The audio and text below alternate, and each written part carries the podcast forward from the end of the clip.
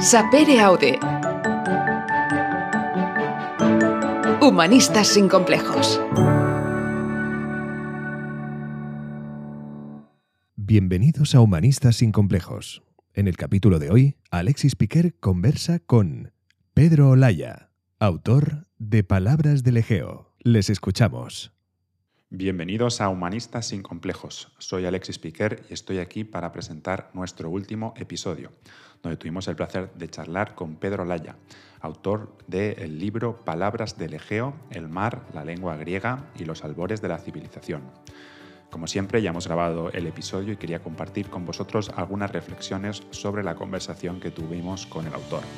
El libro de Pedro Laya, Palabras del Egeo, es un tesoro para los amantes de la cultura y la lectura, porque nos explica que la ubicación geográfica del mar Egeo ha sido un factor clave en el surgimiento de la cultura griega, ya que el mar ha sido una parte integral de la vida y la economía de los griegos desde la antigüedad.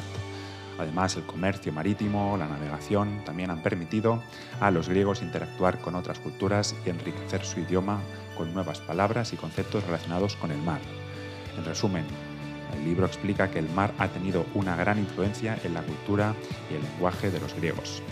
Además, Pedro Laya es un escritor e historiador que nació en España y actualmente vive en Atenas ya desde hace muchos años.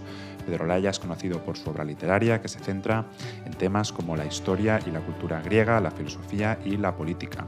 Ha colaborado con varios medios de comunicación y ha impartido conferencias y cursos sobre diversos temas relacionados con la cultura y la sociedad en Grecia. Pedro Laya es considerado uno de los mayores expertos en la cultura y la historia de Grecia, así que no podíamos dejar pasar la oportunidad de charlar con él. Si eres un seguidor, seguidora de Humanistas sin Complejos, seguro que te encantará este episodio. Escucha nuestra conversación con Pedro Laya y únete a nosotros en futuros programas para seguir descubriendo nuevas historias y autores. Gracias por escuchar. En esta introducción no solo quiero hablar de nuestro podcast, sino también de nuestro patrocinador Fermat. Nos encanta cuando encontráis una empresa que se preocupa por la creatividad y la innovación por eso no puedo dejar pasar esta oportunidad para darle las gracias a Fermat por su apoyo a nuestro proyecto. Gracias a la colaboración de Fermat podemos seguir ofreciendo podcasts de calidad a nuestra comunidad y llegar a más personas. Si eres un creador que busca nuevas posibilidades, no te pierdas la herramienta de inteligencia artificial de Fermat. Con ella podrás desarrollar tus ideas y proyectos de forma intuitiva y creativa a través de un canvas. ¿A qué esperas para descubrir cómo Fermat puede ayudarte a sacar el máximo partido a tu creatividad? Visita su página web fermat.ws y únete a su comunidad de innovadores y pensadores. Así que amigos y seguidores del podcast, no dudéis en conocer más sobre Fermat y todo lo que te pueden ofrecer. Ahora sí, vamos a la charla con Pedro Olaya.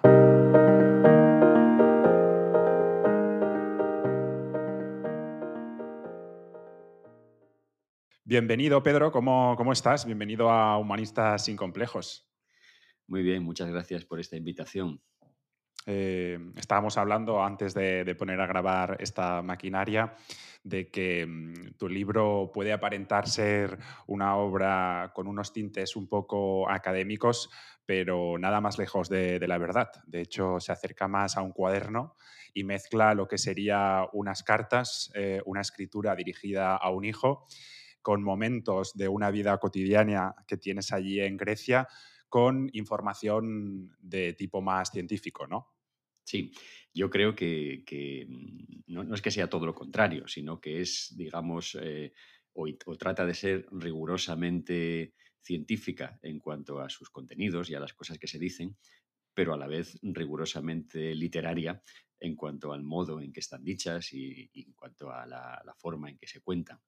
Eh, creo que, que, este maridaje pues, pues es perfectamente posible y, y, en realidad no es la primera vez que, lo hago. Yo creo que casi todas las obras eh, que he escrito hasta la actualidad eh, intentan mmm, proporcionar al lector un, discurso literario, pero que, que está lleno de informaciones que proceden de, de una experiencia científica sobre todo.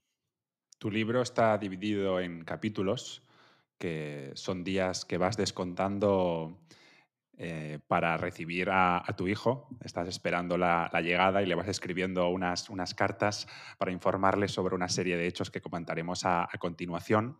¿Qué escribirías hoy eh, en, tu, en, tu, cuaderno? ¿Cuál, cuál ha sido tu, tu mañana? bueno, eh, me coge un poco por sorpresa la, la pregunta. porque la mañana ha sido, ha sido breve todavía y, y, básicamente pues la he dedicado a, a pensar un poco y a preparar un poquito lo que podrías preguntarme en esta entrevista y a, salir un poco de lo que estaba haciendo estos días, que era básicamente pues preparar otra serie de temas para un viaje que tengo ahora a, México y una serie de actos que tengo allí sobre temas distintos. Y, a veces cuando uno está en, otros temas, pues le cuesta volver a, a, otro diferente, aunque, aunque, aunque sea un tema familiar, ¿no? Entonces casi estuve haciendo un ejercicio de, mm, reubicación. en, cada capítulo lo, empiezas con una descripción de lo que haces, eh, dónde estás, eh, qué estás viendo, qué estás escuchando, dónde te sientas a escribir, si te cruzas con alguna persona, si te das un baño en el agua, eh, si hace sol, si no. Em, y después empiezas un poco a, exponer lo, que, lo que sí que quieres. ¿Por qué introduces cada capítulo con esa manera tan profunda de, acercar a, de acercarnos a, ti, a la, persona? ¿Qué es, lo que, es lo que buscas? Sí. Em, bueno, esas, digamos, esos recursos son parte de, la, de los recursos literarios de, la propia obra y de, situar al lector en ese entorno. Pero lo importante no es que lo importante es que no están hechos solamente con una intención eh, literaria, no están hechos solamente como, como una serie de recursos, no están utilizados solamente como una serie de recursos para crear un, un, armazón o un, efecto literario, sino que el entorno es verdaderamente protagonista de, la obra, a mi modo de ver. No es un telón de fondo, es decir, esta, historia de, los orígenes de la civilización en el Egeo y de los orígenes de la lengua griega en el Egeo y de los albores de,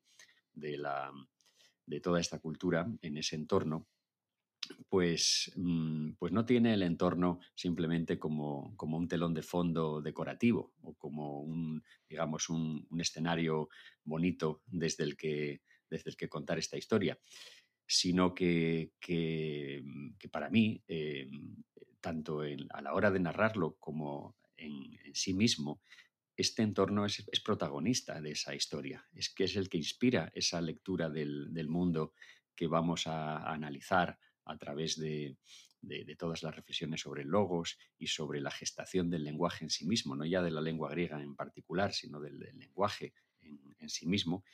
Y, quiero siempre poner de manifiesto la, proximidad de, todo este entorno eh, como materia prima de, nuestra lengua y nuestro pensamiento. Eso es para mí lo que justifica mm, todos esos, mm, todas esas digresiones que puede haber en, la obra sobre el entorno, que no son propiamente digresiones, pues porque uno, uno, enseguida se da cuenta al leerlo de que tienen una relevancia eh, primordial, de que están perfectamente imbricadas en, el contenido, no es una cuestión simplemente eh, estética. Em, bueno, pues esa es un poco la, razón por, las que, por la que no solo empiezo, sino que, continúo y que a veces cierro eh, cada pasaje con, referencias al, entorno, porque, porque, la obra se, desarrolla en, ese ir y venir constante desde el entorno a, las ideas y desde las ideas al, espacio. Y consigues eh, transmitir Em, o que el lector eh, se transporte allá donde estás eh, muchas veces, incluso que sienta envidia. Bueno, eh, bueno, pues porque... eso, es bueno, porque si no lo consiguiera, pues, pues, sería un fracaso. Es decir, creo que también el lector debe, debe situarse dentro de ese entorno y si lo conoce, pues, pues enseguida encontrará encontrará experiencias análogas ¿no? y, se, se, sustituirá con más facilidad. Y si no lo conoce, pues, mm, pues yo creo que le abrirá el deseo de, conocerlo. Eh, me, parece, me parece importante esa identificación. Es decir, mm, esto mm, si, esta, misma, esta misma materia que, se trata en el libro, digamos el corpus de, las ideas o de las informaciones o de los datos que aparecen tratados en el libro, eh, estuvieran expuestos desde con, la idea de, ser un libro de gabinete, es decir, eh, expuestos desde ningún sitio en particular y simplemente contados con un criterio eh, informativo, eh, enciclopédico o, meramente mm, académico, por así decirlo, pues la obra sería, sería totalmente distinta. No, es decir, que, veríamos realmente, comprobaríamos realmente que todas estas descripciones del entorno y todas estas referencias al, espacio físico eh, no son una cuestión suntuaria, son parte de ese, de ese corpus de la obra. Y que sirven después también, es como un primer paso para seguir el viaje y para entender lo que explicas después en relación a todo ese entorno. O sea, que es no es un capricho del, autor, de, Pedro, sino que sirve para que el lector se adentre un poco al viaje que tú estás proponiendo. Evidentemente. En ese entorno, Pedro, hay un personaje protagonista, sería el, mar. Eh, después hay actores secundarios. Y en tu libro describes la importancia de ese mar en el desarrollo de la cultura griega.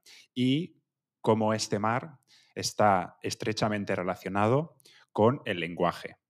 ¿Cómo influyó el mar Egeo que describes una y otra vez en tu libro en el surgimiento de esa civilización griega?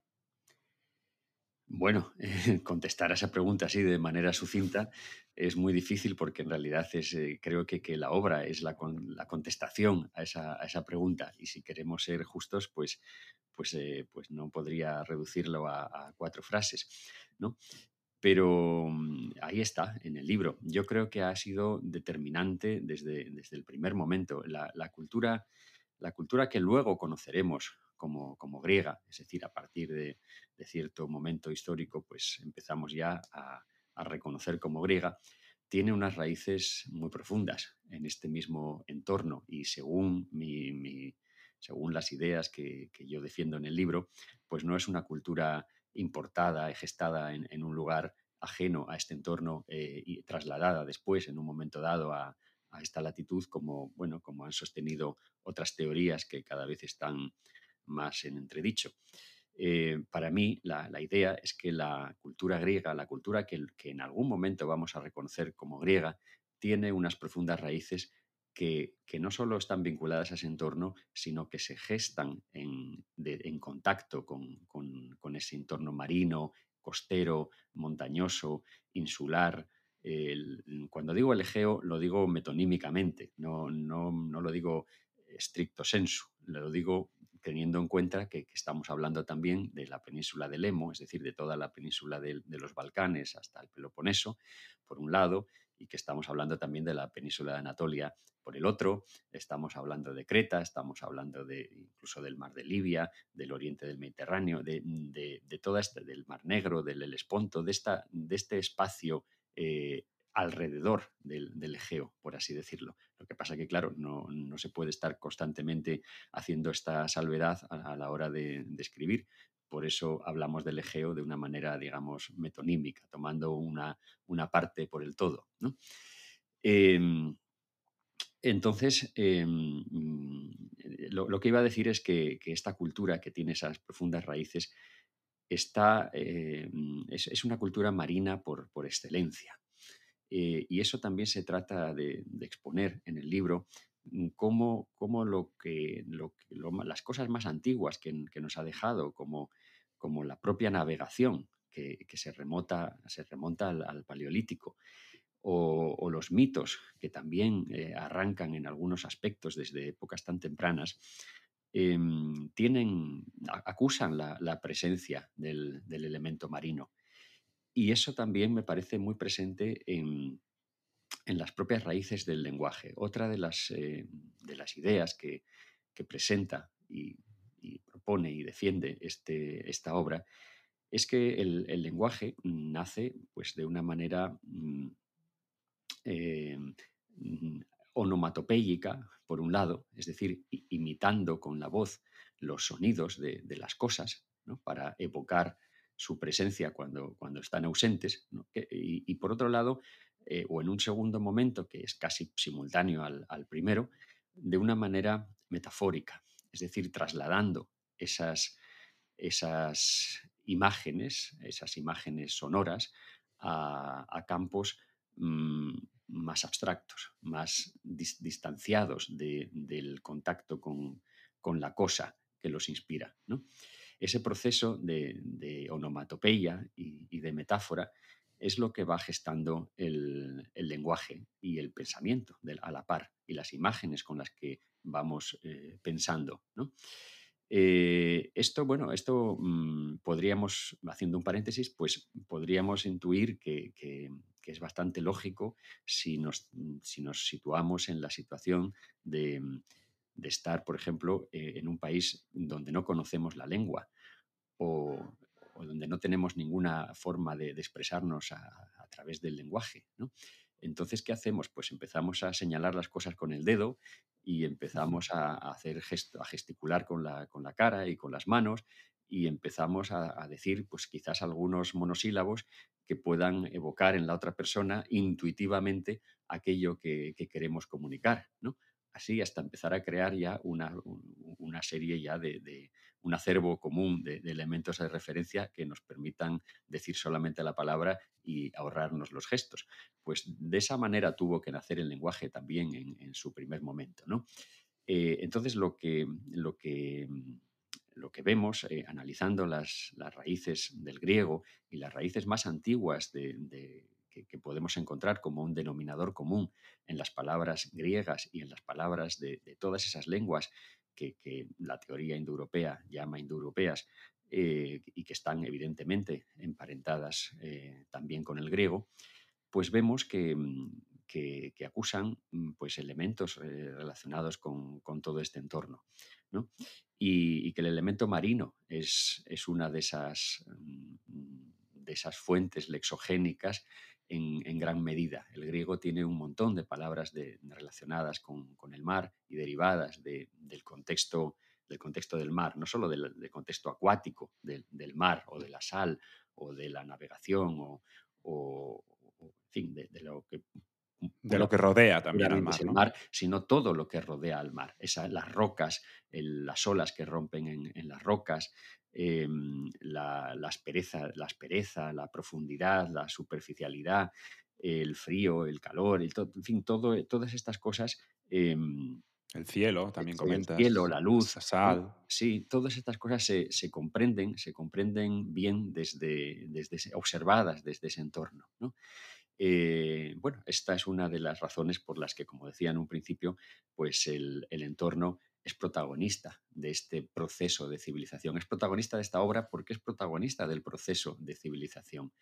Este remontarnos a través del, lenguaje a sus raíces primeras nos obliga a, un remontarnos también a, lo largo de, la historia de la civilización hasta sus orígenes porque el lenguaje y, la civilización, la lengua y la cultura siempre van unidas. Y entonces en, ese proceso de, tratar de, remontarnos a, los orígenes de la lengua, eh, nos vemos obligados también a ir hacia atrás en los orígenes de, la cultura. Y esa es la razón por la que este libro, que en un primer momento pues pensaba ser un libro sobre logos, un libro sobre esa compleja trenza de lenguaje, pensamiento, emociones, etc., em, pues acaba siendo un, libro sobre la historia de la gestación de, esta civilización en ese espacio, porque están tan íntimamente relacionados que, no se puede hablar de, una cosa sin, sin hablar de la otra. Antes de continuar con el episodio, quería dedicar un momento para agradecerte por estar ahí escuchándonos y apoyándonos en nuestro proyecto. Eres la razón por la que seguimos adelante, pero si quieres colaborar aún más, puedes visitar nuestra página de Patreon o nuestro canal de YouTube, donde encontrarás contenido adicional sobre cada episodio. También te invito a suscribirte a nuestra newsletter semanal, en la que comparto mis cinco capturas culturales de la semana y algunas reflexiones eh, personales también en la newsletter Callejeando. Es una forma de compartir aún más con nuestra comunidad, contigo. Y además, eh, con las recomendaciones culturales que suelo compartir, puedes enriquecer tu vida y tomar decisiones más satisfactorias en tu día a día. No olvides revisar la descripción para acceder a todos estos enlaces. Gracias de nuevo por tu apoyo y ahora volvamos al episodio con Pedro Olaya. Tenemos a, ese espacio, a ese entorno como protagonista. Me gustaría preguntarte sobre la evolución de, ese espacio. Y después también aprovechar y rescatar una de las frases que comentas en el libro, que dices que los griegos cultivaron la llanura del mar y te planteas una pregunta un poco retórica de cómo fue posible que surgiese toda una civilización, con lo que después esta civilización ha aportado en el devenir de la historia a otras civilizaciones en un territorio tan fragmentado. Sí, esa es una, es una pregunta importante y, mm, bueno, no, no, es una pregunta retórica, es una pregunta sustancial. Lo que pasa es que bueno, puede interpretarse como retórica porque da paso a, hablar del asunto o a reflexionar sobre el asunto. ¿no? Pero en el fondo es un poco una pregunta hecha, hecha a la contra de las teorías convencionales de, del creciente fértil, ¿no? o de, mm, eh, Ex Oriente Lux, eh, la teoría de, Gordon Child, las teorías que, han mm, señalado el comienzo de la, civilización propiamente dicha, de la vida urbana, de, la, vida neolítica, de, la agricultura, eh, el sedentarismo, etc., lo han vinculado a, las grandes llanuras fértiles. ¿Eh? ya sean de, Mesopotamia, eh, ya sean de, Egipto. ¿eh? Es decir, civilizaciones fluviales que, cultivaban o empezaron a cultivar de manera sistemática, haciendo acequias de barro y con una organización social enfocada a, armonizarse con, las necesidades de, la explotación de esas tierras, pues empezaron a cultivar llanuras. ¿no? Eh, sin embargo, la civilización del Egeo, mm, e, e, el contexto de la civilización del Egeo es, simétricamente opuesto, eh, no, tiene nada de llanura. son islas, son islotes, son costas accidentadas, son montes, son valles, son riscos, son eh, cuevas, y, lo único llano es el mar. Eh, esa, por eso em, es una cultura marina también desde el primer momento. No es una cultura fluvial como estas grandes eh, culturas de, Mesopotamia o, de Egipto. Es una cultura marina. Es una cultura que se vio eh, obligada desde el primer momento a transitar por esa, por esa llanura y a explorarla y a explotarla de una manera distinta. Y no quiere decir que no haya vida neolítica o que no haya, que no haya cultivos, que no, porque, todo, porque otra de las sorpresas que nos llevamos en, eh, en los últimos años eh, a base de, a medida que van avanzando las, las investigaciones arqueológicas y, y las investigaciones de, de, todo tipo, este libro es muy transversal en ese sentido y muy interdisciplinar, pues nos van dando evidencia de que allí donde pensábamos que, que que no había vida sedentaria ni vida neolítica hasta, hasta que llegó de, Oriente a partir ya del tercer milenio, nos encontramos que, hay vida neolítica eh, desde hace más de 10.000 años y que hay navegación eh, desde el Paleolítico y que hay, y que, hay eh, que, en el contexto del Egeo el, quinto milenio antes de Cristo es ya plenamente edad de los metales, ya no debería ser llamado propiamente neolítico. Eh, es decir, estamos eh, encontrando muchas cosas que, mm, subvierten las teorías que, durante un tiempo pues, estuvieron, estuvieron en, boga y estuvieron justificadas por la evidencia científica que, existía en ese momento, pero que, también pues, ahora pues, es hora de ir revisando, de ir cuestionando. Eh, en esos apartados, tu libro a mí me pareció tremendamente revelador, porque va en contra de lo que aprendimos en su momento, al menos lo que nos enseñaron en la, escuela sobre el origen de las, civilizaciones, y planteas un, nuevo supuesto eh, novedoso para, cualquier persona que pueda leer tu libro o cualquier persona como yo que no está vinculada al, día a día de, estas, de estas teorías, sino que se quedó con una que se repite en materiales y que tú propones una, una, nueva posibilidad. Sí, la verdad es que, bueno, para mí, eh, yo, yo no hubiera podido escribir este libro hace, pues no sé, hace 15, 20 años, cuando ya tenía una, una experiencia en, lo griego y en, en, este, este, mismo espacio del que estamos hablando.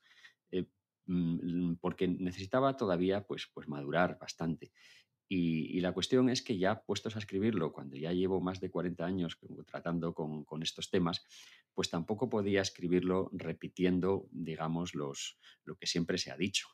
Eh, no por una cuestión ya de principios o de, o, de soberbia eh, de ningún tipo, sino porque han pasado muchas cosas en estas últimas décadas.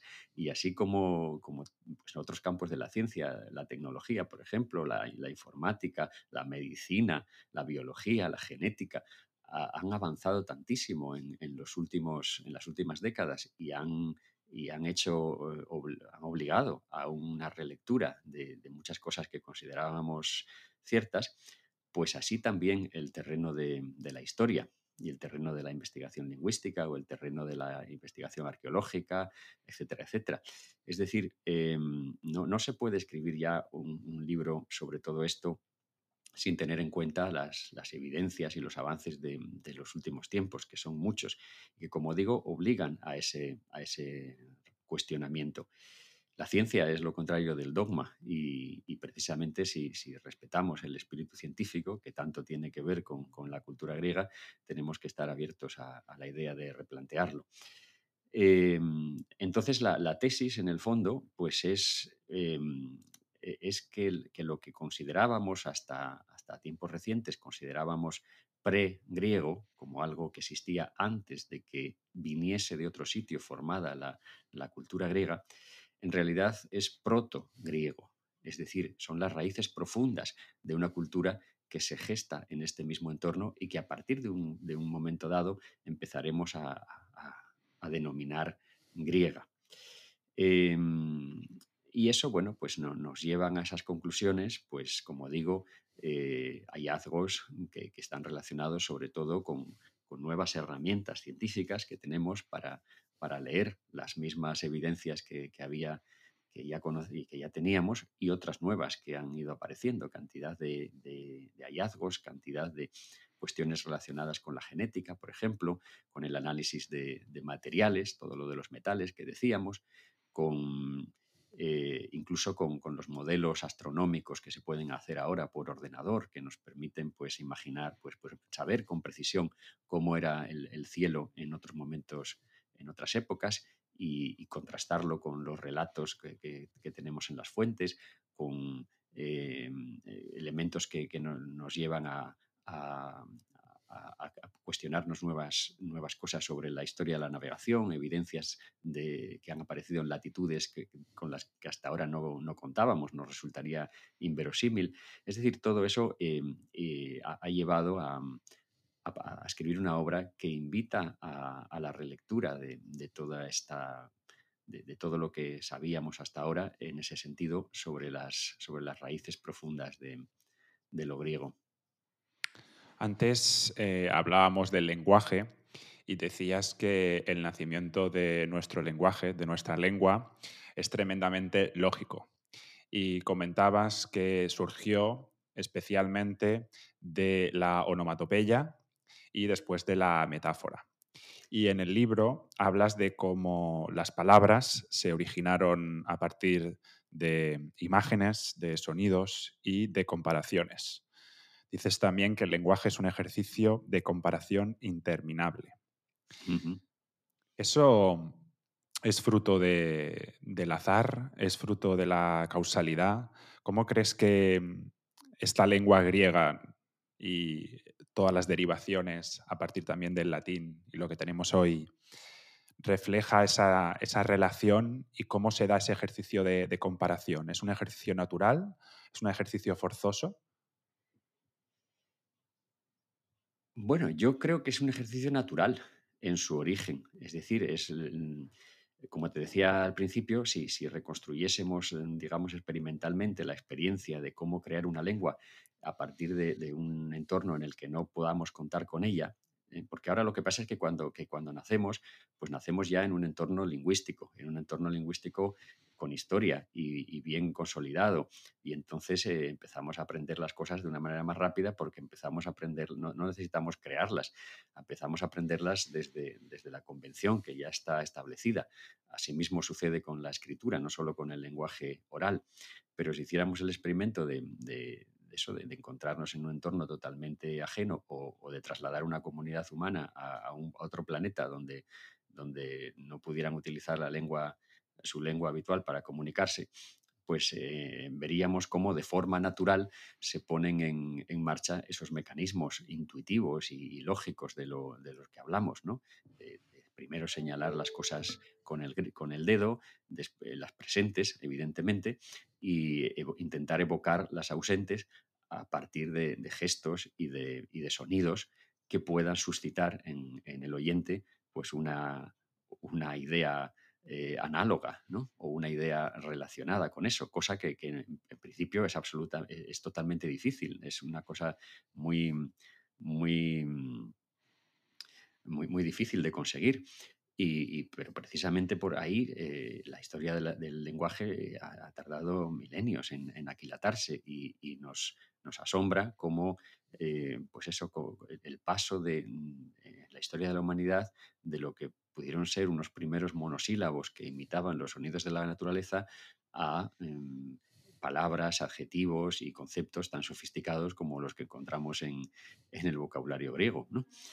Em, entonces me parece un, proceso natural en ese sentido. Lo que pasa es que luego ya, claro, ya luego se convierte en cultural, ya luego se convierte en, una historia y ya tiene una velocidad adquirida que hace que, las nuevas generaciones que se incorporen a él ya no tengan que repetir el, proceso de, desde el principio. ¿no?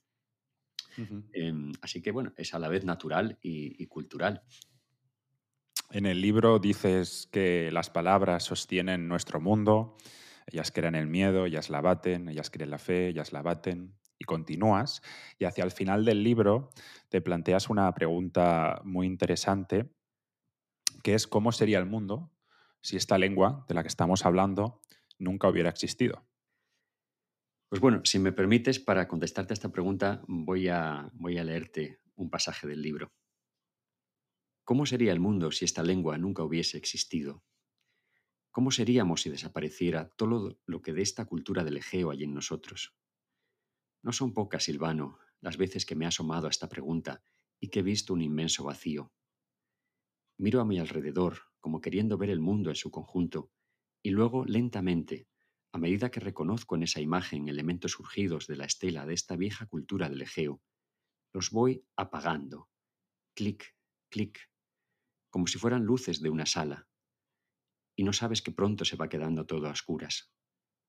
Y no suelo empezar por grandes conceptos como idea, lógica, problema, método, teoría, análisis, sistema, símbolo, frase, diálogo, dialéctica, ética, política, máquina, energía, misterio, metro, música, melodía, ritmo, armonía, sino por cosas y palabras pequeñas y cercanas, como muchas de las que hemos estado recordando estos días.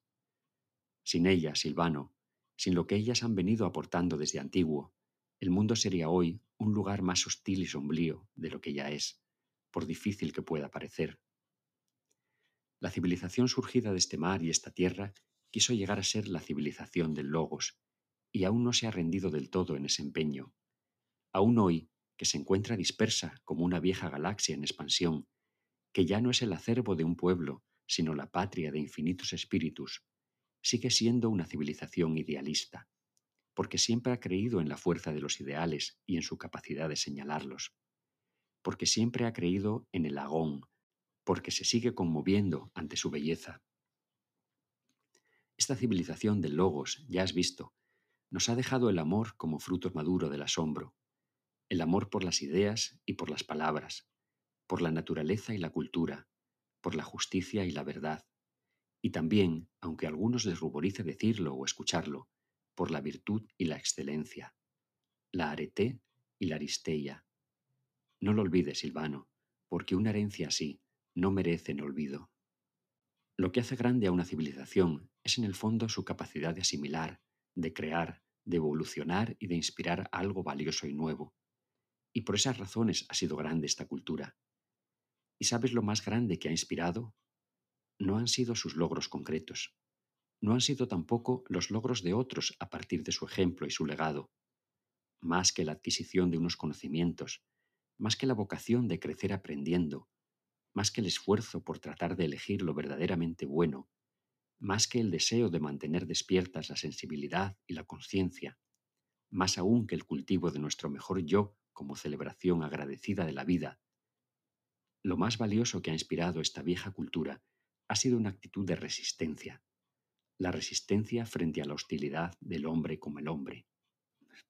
Sí, que todos le debemos al final a, a Grecia muchas cosas. Y en relación a lo que te comentaba de esta última pregunta que te planteas eh, sobre qué pasaría si no hubiese existido esa lengua y toda la cultura anexa a esa lengua, claro, claro. aprovechas para hacer un alegado humanista, ¿no? Em, que dices que la, esa cultura ha inspirado una actitud de resistencia del hombre con el hombre, una actitud humanista para ir en contra del dogma de la moral, del poder, contra el principio de autoridad del saber, los relatos, la fe.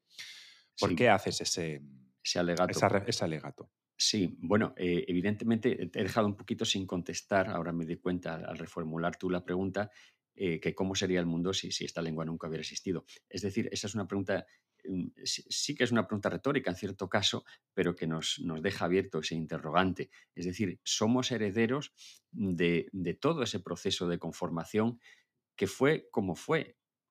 y, que, y, que, llegó a donde llegó. Es decir, si hubiera sido de otra manera distinta, y si hubiera llegado a otras eh, conclusiones diferentes, pues es evidente que, seríamos distintos. Entonces, aquello que nosotros hoy percibimos como, como la realidad o como nuestra manera de entender el mundo o nuestra manera de, pensar, eh, es en, una gran medida heredero de, eh, de ese proceso.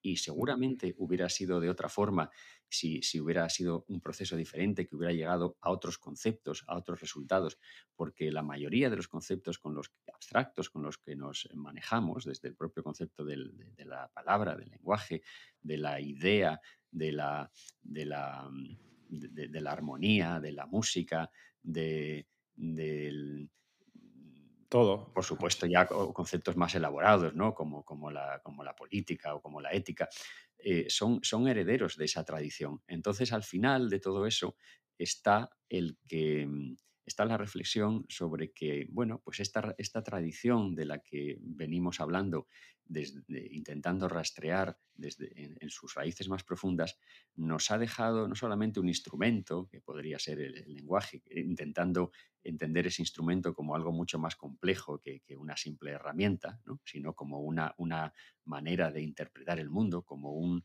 como, como una impronta sobre nuestra propia eh, biología que, determina nuestra manera de, interpretar el mundo, pues aparte de eso nos ha dejado también un legado, un legado eh, civilizatorio, ¿eh? Eh, del, que, acaba saliendo ese otro legado que, que, sería un subconjunto de todo lo, inspirado por lo griego, que es lo que entendemos como el legado humanista y que no es solamente un legado en el sentido de, un corpus de obras o, de, un conjunto de autores o de personas que, han cultivado esa, que han cultivado ese terreno, sino que es también una actitud y es fundamentalmente una actitud que está abierta al, presente y al, al futuro y, que nos convierte no solamente en, en, herederos de esa tradición,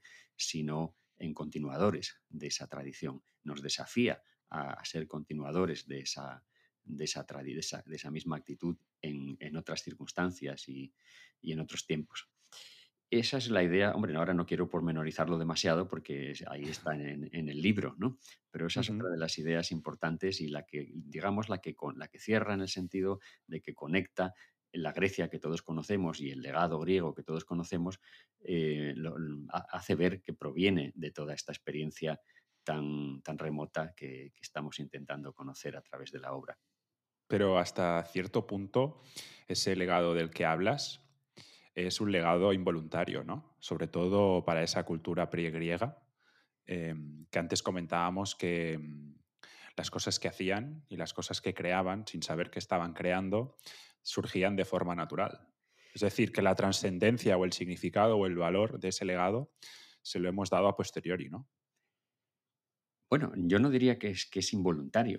Em, es decir, eh, mm, eh, antes he dicho que, es un proceso natural el, generar lenguaje y es un proceso natural el cómo el, cómo, el ser humano ha ido, ha ido creando esa herramienta y ese acervo y ha ido cultivándolo, etc.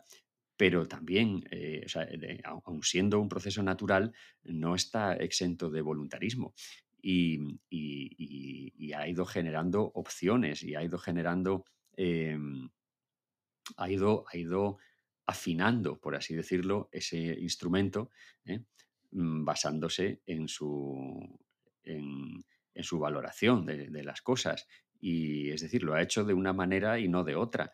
Es decir, que ahí yo, veo también un proceso de voluntarismo, no solamente una cosa que se genera de, forma espontánea y sobre todo no ya en, las, en, las, eh, en los momentos más, más iniciales, sino cuando ya el lenguaje y la cultura están perfectamente aquilatadas, pues siguen desarrollando una serie de, de productos que son cada vez más sofisticados y cada vez tienen, tienen más que ver con la actitud con la voluntad y con la actitud ética de, quienes los, de quienes los, los crean, ¿no? ya sea de manera más individual o, de manera más colectiva.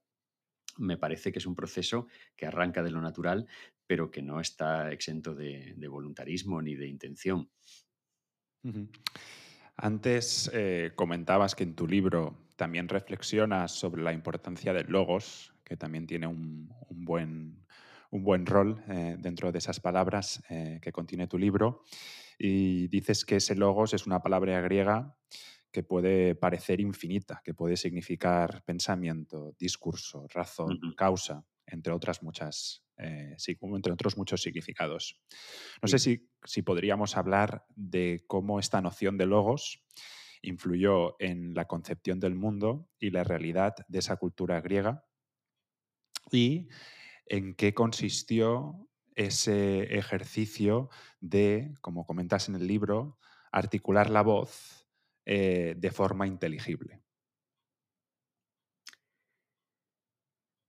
Bueno, eh, en qué consistió el ejercicio es lo que, lo que llevamos diciendo hasta ahora. ¿eh? Mm, cómo, a partir de, digamos, de realidades del entorno, pues se van trasladando hacia, hacia la, se, va generando una herramienta para nombrarlo y cómo eh, desde las cosas más tangibles se va generando o se va elevando, por así decirlo, unos niveles de, abstracción hasta llevarnos a, las ideas más, más intangibles, más, más abstractas. Em, ¿Pero qué tiene logos que le hace una palabra tan especial con esa variedad de significados? Bueno, bien, ese, digamos, es el proceso. El logos, logos es un concepto que nosotros nos lo encontramos eh, aquilatado ya en, los textos, en, los textos de, la época clásica, que son fundamentalmente los que conservamos, pues como, como una combinación de, pensar y de contar. Pensar, por un lado, y contar, por otro, que es a la vez decir y calcular, ¿eh? narrar y calcular. Entonces, es una, es una, a mí me gusta definirlo como una especie de trenza, porque todo esto está muy, muy imbricado eh, entre sí, muy apretado. No son dos vías eh, paralelas, sino que es algo mucho más, mucho más eh, trabado. Em, que, ya en su momento clásico pues, pues significa, como decías, palabra, discurso, razón, causa, pensamiento, relato, em, incluso medida, proporción, Mm, llegó a significar también oráculo divino y, llegó también a significar una razón creadora, una razón creadora del mundo, una, aludir, para aludir a una, una mente que, pone en marcha la, creación del mundo como si, fuera, como si fueran palabras, ¿no? que las realidades del mundo como si fueran palabras que salen de, una mente. Eh, en ese sentido ya fue un atributo eh, de, la, exclusivo de, la divinidad, que luego lo, recogen eh, muchos autores y que pasa a, la tradición cristiana, pues desde, es quizás una de las aportaciones más helénicas a la tradición cristiana que viene del judaísmo, ¿no? que y es una de las cosas que más lo, diferencia esta incorporación del, logos a su, como causa del mundo y como explicación, como, como forma visible de la, de la divinidad. Em, este, este, esta idea del logos, todos los, todos los sustantivos, mm, todos los sustantivos vienen en realidad de, un verbo, que, es lo que denota una acción. en el caso de, logos, eh, está emparentado con el verbo lego, que significa también decir, contar, entre otras cosas. ¿no? Entonces tiene eh, mm, la acción primera que hay, que hay en ello es la acción, es, esta, es la acción de, hacer como una pinza con, los dedos, ¿eh? que es la idea de, captar, de juntar, de coger ¿eh?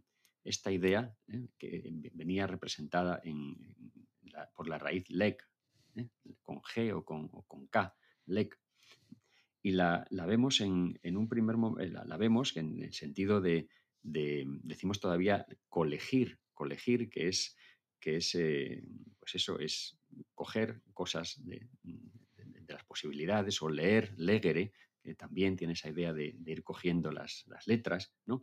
La inteligencia interlegere de, poder de poder coger, de poder escoger lo, lo, que hay dentro, de poder leer lo que, lo que hay dentro. Eh, en un sentido, mm, eso sería el sentido ya más, más eh, abstracto de la idea de, del ego. Eh, si vamos hacia atrás en el tiempo, nos encontramos esta, esta raíz en palabras que tienen que, tienen que ver con, algo más tangible, pero que siguen teniendo la misma idea de juntar. palabras como estas nos han quedado el castellano, la palabra colección, por ejemplo.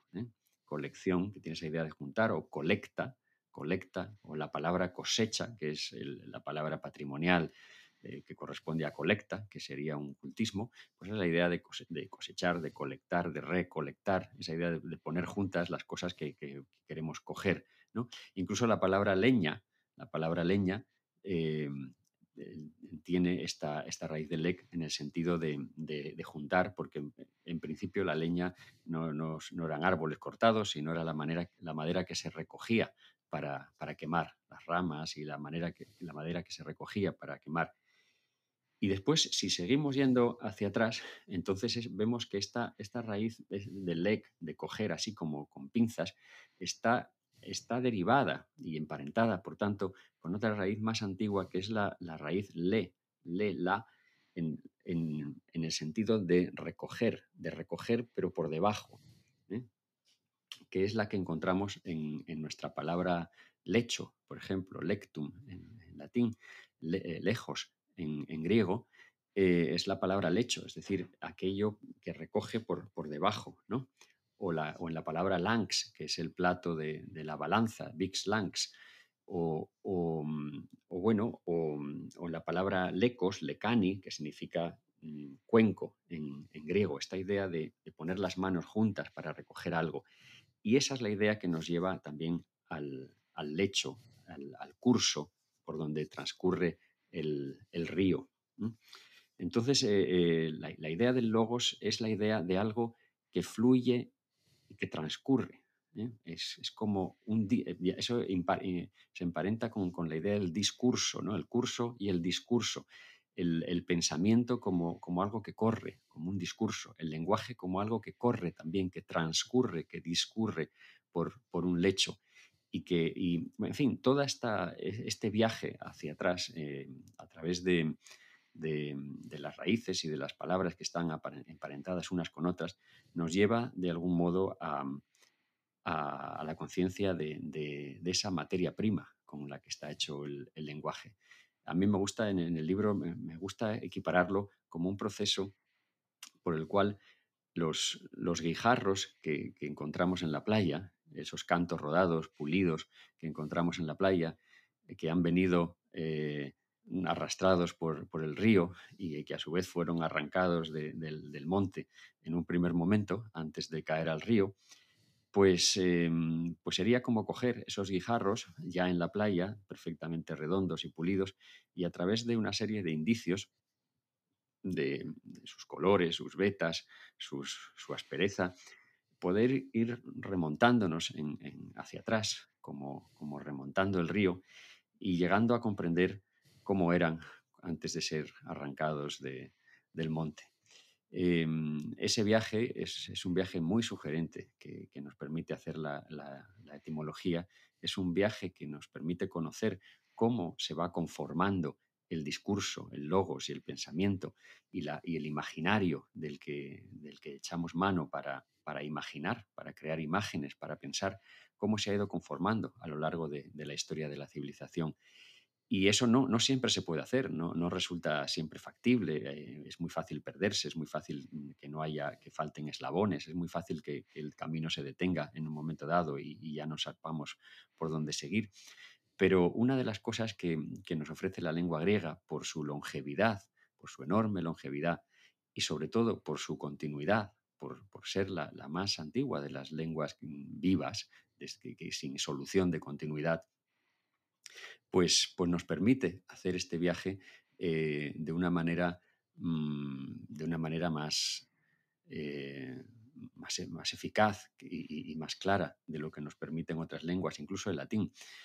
Pero, pero siempre es, es un viaje eh, atribulado y, arriesgado y siempre, siempre... Y apasionante, ¿no? Con muchos vacíos a mí me resulta muy apasionante, no, no como, como un pasatiempo erudito, sino como una manera de, de, de, conciencia, como una manera de conciencia y de contacto con, con la realidad. Y claro, eh, uno, de las, uno de los lugares donde, donde he sentido esa conciencia con más, con más fuerza es precisamente el, entorno del Egeo que, inspira esta, eh, este, esta obra, porque, porque allí es como si estuvieras más cerca de esa materia prima, eh, como si todo, todas esas primeras realidades conservaran todavía una forma más prístina, más, más desnuda, más, más pura, ¿no? y te encontrases, por así decirlo, las, las piezas en, un estado, en un estado eh, más primigenio. Como que, tú, como, como, como que todo fluye con más claridad allí como te fusionas también sí, hay con el ambiente, con el espacio. hay menos cosas, pero todas son esenciales. Entonces eh, es más fácil percibir la sensación de que estás en el escenario, en, el escenario de un momento primitivo del mundo todavía. Un momento donde, donde, donde hay pocas cosas y, donde todas esas, donde esas pocas cosas van a empezar a interactuar entre sí para, para crear una, dinámica que, aún no se ha puesto en marcha. Hombre, todo esto hay que tener fe en, ello, ¿no? Es decir, eh, a lo mejor quien lo esté escuchando ahora, eh, no sé, mientras va conduciendo en, el coche, pues no lo vea de la misma manera. Pero, pero bueno, yo creo que es una de las emociones y de los descubrimientos que, yo he tenido a lo largo de, toda esta experiencia en contacto con, lo griego y que, mm, y que creo que se deben en gran parte a, ese entorno y que es lo que me ha llevado a, a intentar ponerlo por escrito em, de esta forma. Quien nos esté escuchando y no haya leído el libro, le invito a hacerlo porque esta cuestión de las raíces, ese viaje hacia atrás que comentas eh, en torno al, logos, me ha parecido una de las cuestiones eh, más apasionantes y más interesantes, también más curiosas que planteas en el, libro.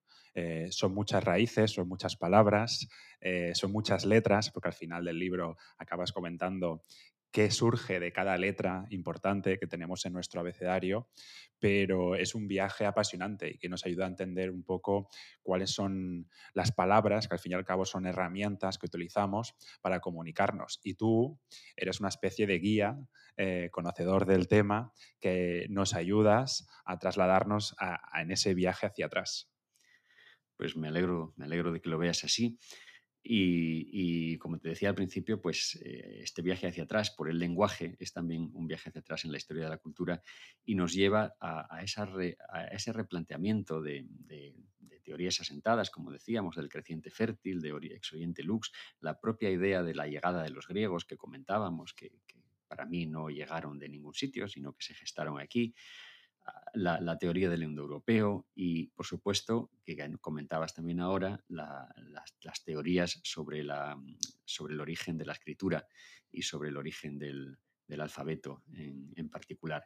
Creo que sobre todos esos aspectos eh, y muchos otros, pero fundamentalmente sobre todos esos que, acabo de citar, pues el libro ofrece una visión también del, estado de la cuestión a la luz de, de lo que, se, de lo que hemos llegado a saber de nuevo en, los últimos tiempos.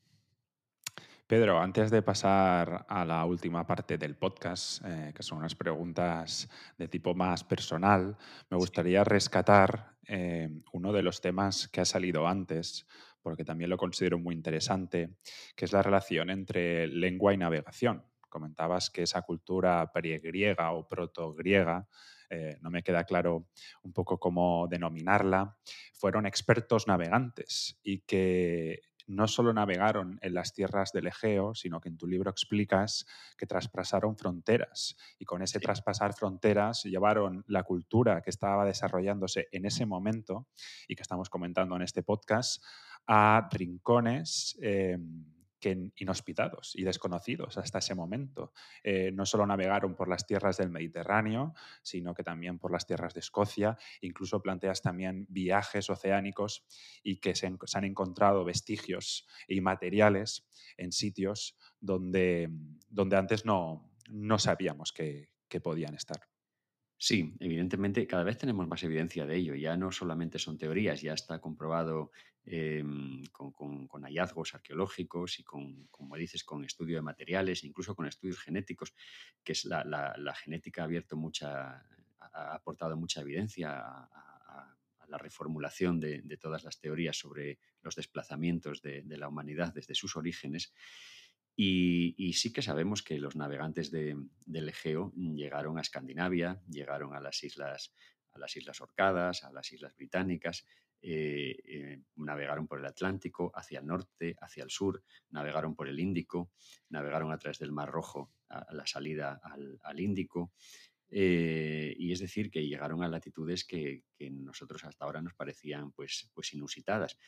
Em, pero si lo pensamos bien, pues tampoco debería parecernoslo tanto, porque si estamos, si estamos dispuestos a, aceptar que, el hombre primitivo, por así decirlo, el hombre, el, Homo sapiens o incluso eh, otras especies de Homo eh, se extendieron por el planeta hace miles de años, no sé cómo nos resulta tan difícil imaginar siquiera que, en, el, en, el, quinto o cuarto milenio antes de Cristo, o segundo, incluso hubiera, eh, hubiera unas posibilidades de navegación eh, que, hicieran eso posible.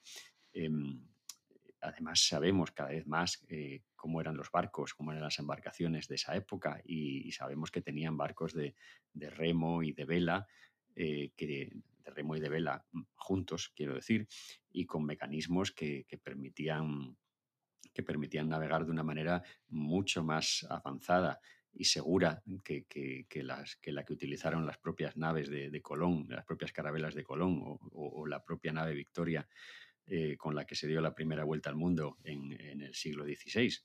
Em, entonces, bueno, pues mm, pues eh, todas estas evidencias y unidas a, lo que vamos sabiendo también de sus conocimientos astronómicos, unidas a, las evidencias de la genética, que por ejemplo, pues ya sabemos que, en el cuarto milenio antes de Cristo, eh, la, mayor parte de, la, del, ADN de, los habitantes de las islas británicas procedía de, poblaciones neolíticas del oriente del Mediterráneo. Es decir, em, son cosas que, hasta ahora pues, no, eran tan, no, estaban tan claras y que ahora pues, pues vamos encajando nuevamente, nos, vemos, nos, vamos, nos vemos llamados a, encajar esas piezas y, vamos mm, comprobando que, la visión del conjunto es mucho más sorprendente de lo que, de lo que pensábamos. Y, pones a la cultura minoica y micénica em, en, su lugar en la, historia, ¿no? Eh, y que tuvieron un impacto, al menos por mi parte desconocido, en otras eh, culturas como la egipcia, como la hitita, eh, como los persas, como los asirios, que fueron más avanzados en algunos aspectos, como los persas, por ejemplo, en el comercio, que también llegaron a la península, a la, península ibérica. Es decir, que son culturas un poco olvidadas, por supuesto. al menos para no los expertos en, esas culturas y que realmente el impacto resulta revelador.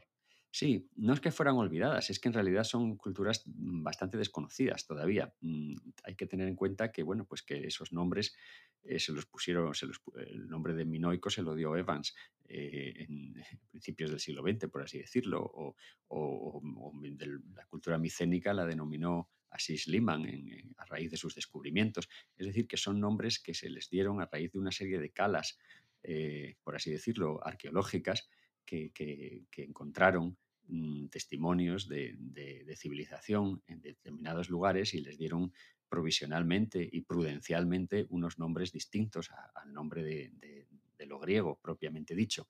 Pero lo que vamos eh, conociendo cada vez más, a medida que vamos conociendo cada vez mejor y teniendo más evidencias sobre estas culturas, vamos conociendo cada vez más la interrelación entre, entre ellas y vamos, vamos intuyendo que no tenían por qué tratarse de, civilizaciones distintas ni de, culturas inconexas entre sí, sino que a lo mejor pues simplemente hemos denominado así, hemos denominado micénico, minoico, cicládico, eh, o, pues no sé, Leleje, eh, Pelasgo, eh, Minio, etcétera, a, pueblos que en el fondo estaban mucho más relacionados entre sí y no eran eh, no eran realidades culturales aisladas. Eh, lo curioso de todo esto, y podría servir un poco como, conclusión, es que mm, mientras más, nos, mientras más avanzamos en el conocimiento de, toda esta realidad a través de las herramientas modernas, más nos aproximamos a la propia, a la, propia idea que, los antiguos tenían de sí mismos y que nos dejaron en las fuentes a través de sus genealogías, a través de sus mitos, a través de, relatos que emparentaban, que, hablaban de esta dispersión de, sus antepasados eh, en todas direcciones eh, a, partir del Egeo, etcétera, etcétera. Cosas que hasta ahora pues, podían parecernos mm, fuentes, por así decirlo, de, poca solvencia, por fuentes, por su contenido mítico o por su contenido eh, pues, pues difícil de probar, pues ahora vemos que, las evidencias que, están apareciendo mm, nos, nos llevan, coinciden en muchos casos con, esa visión. Es decir, no nos llevan hacia otra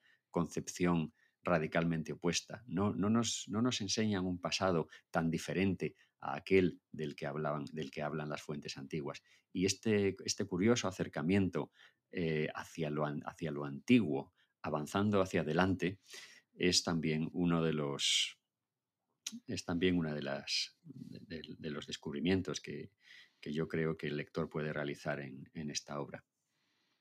Ahora sí, Pedro, pasamos a una parte un poco más personal para intentar o tratar conocerte un, un poquito más.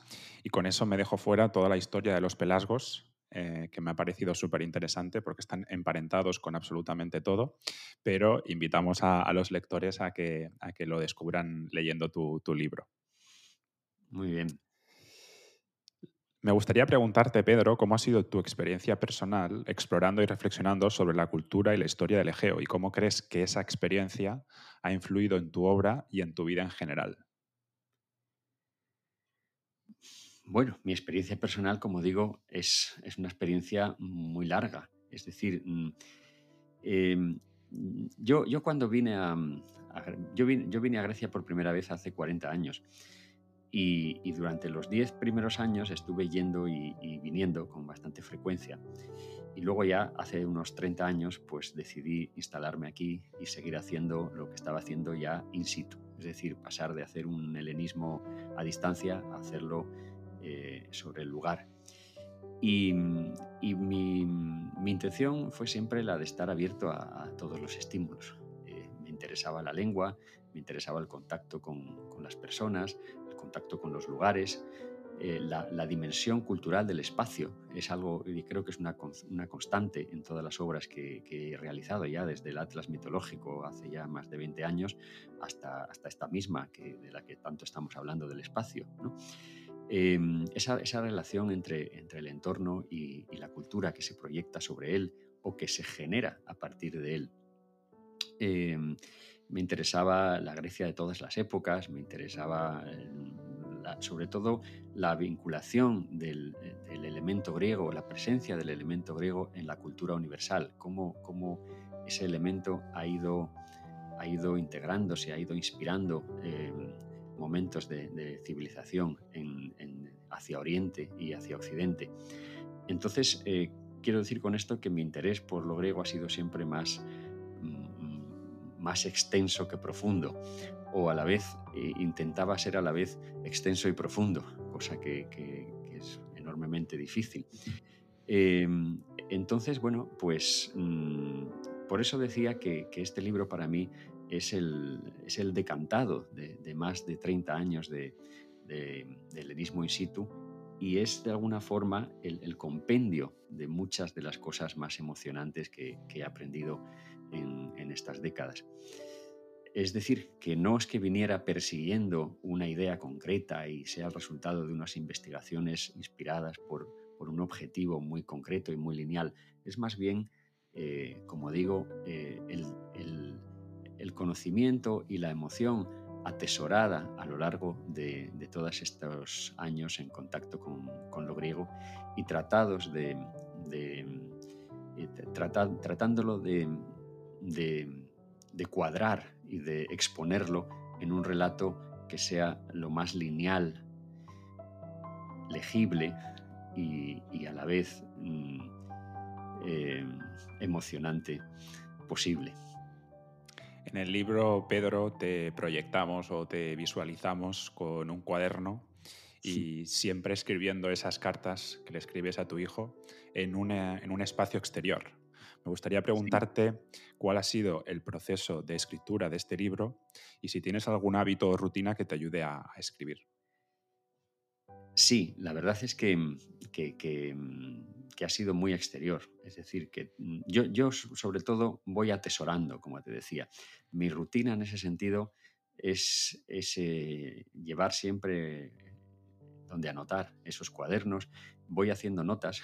Mm, voy, atesorando piezas, por así decirlo, eh, que en un momento dado sé que van a encontrar su lugar en, una obra, pero que no, es evidente desde el primer momento. Otra cosa es que cuando ya estás centrado en, una obra concreta, parece que, todo, que, se te despierta como una especie de atención hacia todo lo que pueda estar relacionado con, ese propósito y, que, digamos que haces acopio con, con más eficiencia. Pero en, mi caso eh, ha sido siempre el, vagar por todos estos lugares. Yo llevo viajando por Grecia, pues como digo, décadas y de una manera muy consciente y muy, muy, profusa. He recorrido cientos de miles de, kilómetros por, por, toda la geografía de, de Grecia eh, y, a lo largo de, esa experiencia pues he ido haciendo acopio de, imágenes, de lugares, de informaciones, etc. Tengo muchos cuadernos llenos en ese sentido y tengo la cabeza llena de cosas en, ese sentido. Eh, luego, digamos que el, método, eh, fundamentalmente, cuando, cuando ya tengo una idea de, lo que quiero contar, cosa que, no, que, necesita un proceso también de, aquilatación, no es una, cosa, es una cosa que necesita madurar para que sobreviva al tiempo. Entonces voy trasladando esas ideas a, unas fichas, a unas pequeñas fichas em, de cartón, de cartulina. Y, con esas fichas, que son como las piezas de, un puzzle, pues las, las pongo sobre una, sobre una mesa grande y, voy mirándolas durante tiempo y voy dejando transcurrir el tiempo sobre ellas y voy intentando encontrar un orden entre todo eso. Esa arquitectura, lo que los, que los griegos, siguiendo a Aristóteles, llamaban economía, economía del, economía del, discurso, que podríamos traducirlo mejor como una arquitectura, para entendernos mejor ese sentido eh, de la economía que, que tiene la retórica, pues eh, para mí lo más importante a la hora de escribir un libro, una obra, un, guion cinematográfico o, un simple párrafo es encontrar esa estructura. Y eso es lo que, lo que intento hacer con, las fichas. Intento ponerlas en un orden que, que esté justificado y que nos, y, que, nos lleve hacia, hacia, hacia, un relato lo más, lo más mm, simple posible en su complejidad. Y una vez que tengo ese, ese, ese armazón, y que entonces empieza la redacción. Entonces empieza la redacción, que me gusta que en un primer momento sea a mano, sea al aire libre y siempre que puedo, eh, escribiendo sobre una bandeja de madera puesta en las piernas, pero teniendo las fichas ya adelante y, y en orden.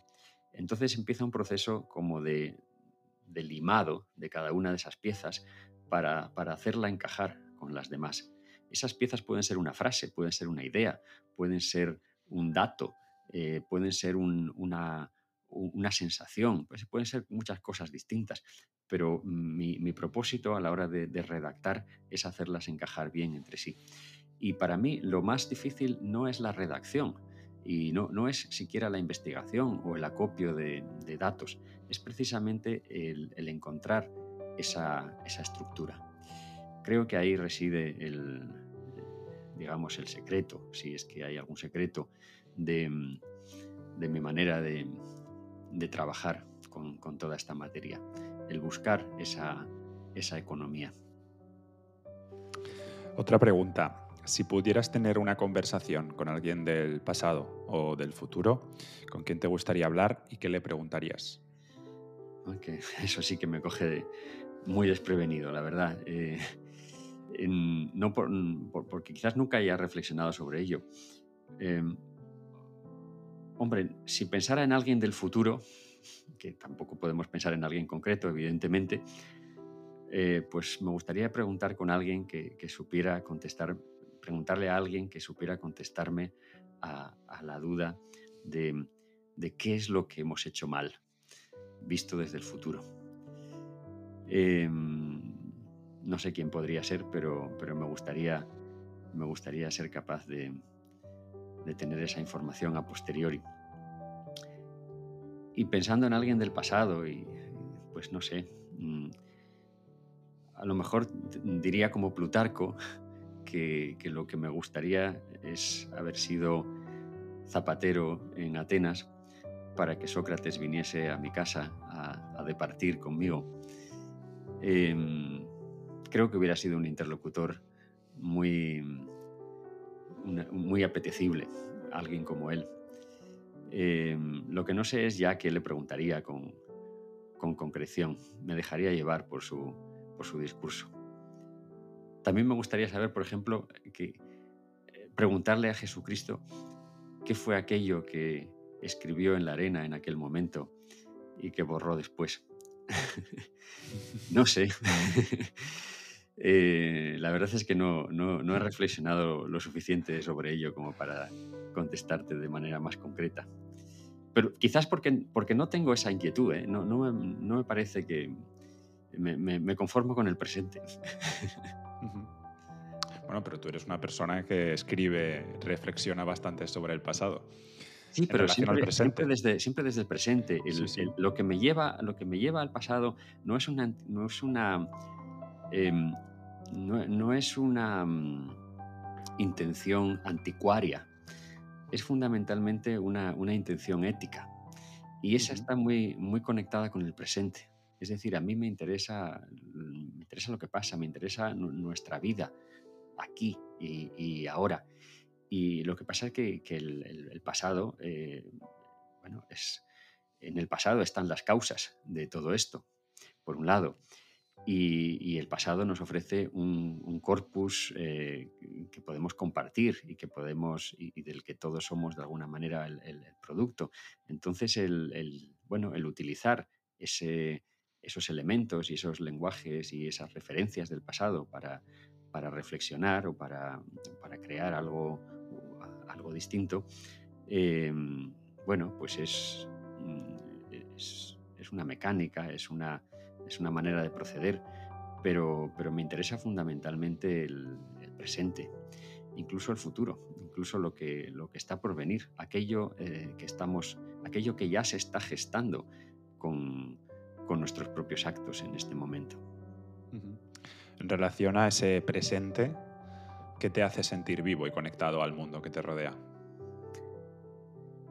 Bueno, pues el estar abierto al asombro, en, ese sentido también eh, aristotélico, el, estar en la curiosidad, el estar abierto al, asombro. Yo creo que este libro es, es, un retrato de esa actitud, por lo menos es un, es un intento de, compartir esa actitud y de inducir esa actitud en, mi hijo, ¿no? a través del relato. Creo que, eso es una de las cosas que me hace, me hace sentir más vivo, esa, esa, esa apertura ante lo que nos rodea. Y luego también otra de las cosas sería, em, sería la conmoción ante el, ante el dolor ajeno. Creo que eso también mm, nos hace, nos hace muy vivos, el, ser capaces de, compartir el sufrimiento de los demás y de, y de actuar movidos por él. Esa, eh, fuerza que, nos, lleva a la indignación, que nos lleva a la, empatía, a, tomar partido por algo que, que a lo mejor no nos influye directamente, pero que, pero que sabemos que, que exige nuestra implicación, es, algo de, es también algo que me hace sentir muy vivo. Si tu yo presente pudiera echar marcha atrás y encontrarse con tu yo pasado, con tu yo más joven, ¿qué le dirías y por qué?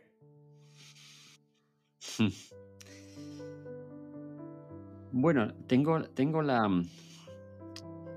tengo la satisfacción, entre comillas, de, no tener que, reprocharme muchas cosas. Es decir, que si, me encontrase con mi yo pasado, pues no tendría que, reconvenirle eh, enormemente y, señalarle muchas cosas que yo no debería haber hecho.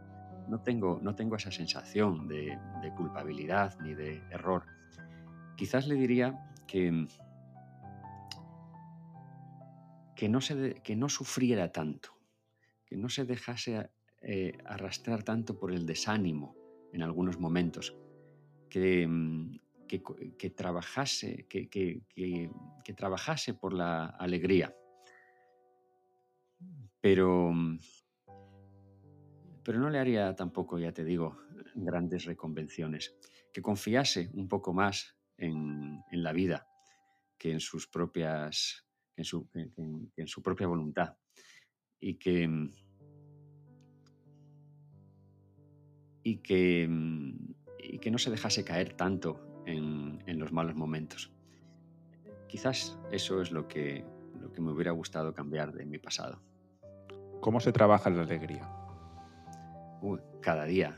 Eh, eh, hay que trabajarla para, que no para que no sea frivolidad, hay que trabajarla desde la conciencia.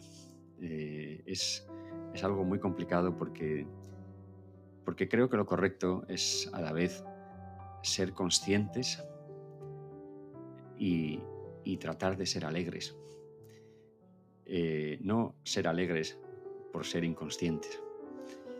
bien es verdad que ya Sófocles nos deja esa frase de eh, que nin frónimos neon algo segi, y ahora que es consciente tiene un nuevo dolor, puesta en, eh, referida a, Ajax, ¿no? cuando decide suicidarse.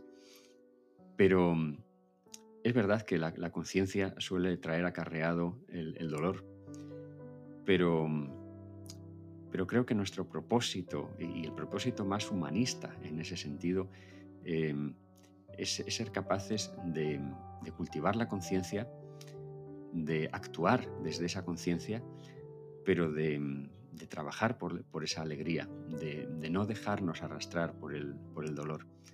Es, casi un oxímoron, pero, pero me parece que, ahí reside un poco el, secreto de, de, una buena vida. De una buena vida, no, no entiendo, entiéndase, no, no tratando de satisfacer de la mejor manera mis, mis aspiraciones personales, sino tratando de, de contribuir a que la vida de todos sea mejor. Por último, Pedro, ¿hay algún libro, película, obra de arte o música que te haya marcado de alguna manera y por qué? Mm, pues mira, eso que podría parecer que, tendría que tener la respuesta ya pensada, pues, pues no la tengo. Yo, yo creo que, que, han sido muchos, han sido muchos y, muchos momentos, más, más que obras en general, pues quizás frases, momentos, sensaciones que, podrían, que podrían provenir, provenir de, muchas cosas distintas. Em, quizás el conjunto, sí, de, todo lo que he leído y de todo lo que he visto. Pero bueno, también es verdad que, por ejemplo, pues una obra como La Odisea, pues ha sido, ha sido para mí bastante, eh, bastante influyente esa, esa, idea de, porque me parece que representa al, individuo eh, consciente eh, enfrentado a, todas las adversidades y enfrentado a, todas las vicisitudes, inspirado por, esa idea de, como decía también Homero, ¿no? Eh, esa idea de, contención ante, para, esperar el momento de la acción. Em, esa idea de templanza. No sé, la Odisea para mí es una obra que, me, parece muy, que me parece muy inspiradora. Y, bueno, ya por el hecho también de estar escrita en griego y en ese griego mérico y, de haberla disfrutado también de esa manera, pues ha sido muy inspiradora en todo lo que tiene que ver con el lenguaje. Mm, pero luego, pues no sé, podría señalar también otros autores y otras cosas. Por ejemplo, la escritura de Borges también en algunos de sus textos, no, no en todos, me ha parecido muy, me ha parecido de, una precisión y de, y de una mm, perfección que, que me hubiera gustado tener en, la mía también y que en ese sentido pues creo que, que, sí me ha influido. O por ejemplo, pues Agustín García Calvo también en algunos de sus poemas, en algunas de sus percepciones. Em, no sé, esto ya sería meternos a citar así uno por uno, pero insisto en que, en que no, puedo, no, podría decir que, estoy absolutamente marcado por un autor o por una obra. Eh, creo que me ha influido más el, conjunto y, esa actitud atenta a, a los detalles que he tratado de mantener siempre ante todo. Pedro, hasta aquí la charla en Humanistas sin Complejos. Eh, personalmente quiero agradecerte el tiempo que nos has dedicado. También, ¿por qué no? También agradecerte por haber escrito ese libro, por tus palabras. Ayer te comentaba por teléfono que me parece un libro muy bello, eh, muy bonito, eh, con mucha información, pero creo que también tiene una parte poética en todas esas partes que, escribes y yo he disfrutado muchísimo me he transportado a, los espacios que describes en el, libro y es un libro no solo para leer, sino para releer, porque contiene mucha información, muchos detalles. Así que mm, te agradezco el tiempo eh, que nos has dedicado. Estoy seguro que la gente que nos escuche y que no haya leído el libro eh, irá corriendo para, para, leerlo. Bueno, pues muchas gracias Alexis y un placer por mi parte. Y, muchas gracias eh, de verdad por intentar ayudar a que esta obra encuentre a sus lectores. Adiós, Pedro. Hasta pronto. Y eso es todo, amigos y amigas. Espero que hayáis disfrutado tanto como nosotros al grabar este episodio con Pedro Laya sobre Palabras del Egeo, un fantástico libro. Nos hemos, nos hemos divertido mucho y hemos aprendido también muchísimo. Quería dar las gracias a Pedro y a su editorial Acantilado por su tiempo y por compartir con nosotros sus conocimientos y experiencia. Como decía, hemos disfrutado mucho teniéndolo como invitado y esperamos que podamos tenerlo de nuevo en el futuro. También quiero agradecer a todos nuestros seguidores. Sin vosotros este podcast no sería posible. Así que gracias por escucharnos y por compartir todos nuestros episodios con todos vuestros amigos y familiares. No olvidéis visitar la página web de nuestro patrocinador, Fermat, fermat.ws, para uniros a su comunidad de innovadores y pensadores. Por último, síguenos en las redes sociales y suscribiros a nuestra newsletter Mi viaje cultural y callejeando para obtener recomendaciones culturales que pueden ayudar a enriquecer tu vida y te pueden ayudar también a tomar decisiones más satisfactorias en tu día a día. También podéis escuchar todos nuestros podcasts en todas las plataformas de distribución. Y nada más, nos vemos en el próximo episodio de Humanistas sin complejos. Adiós.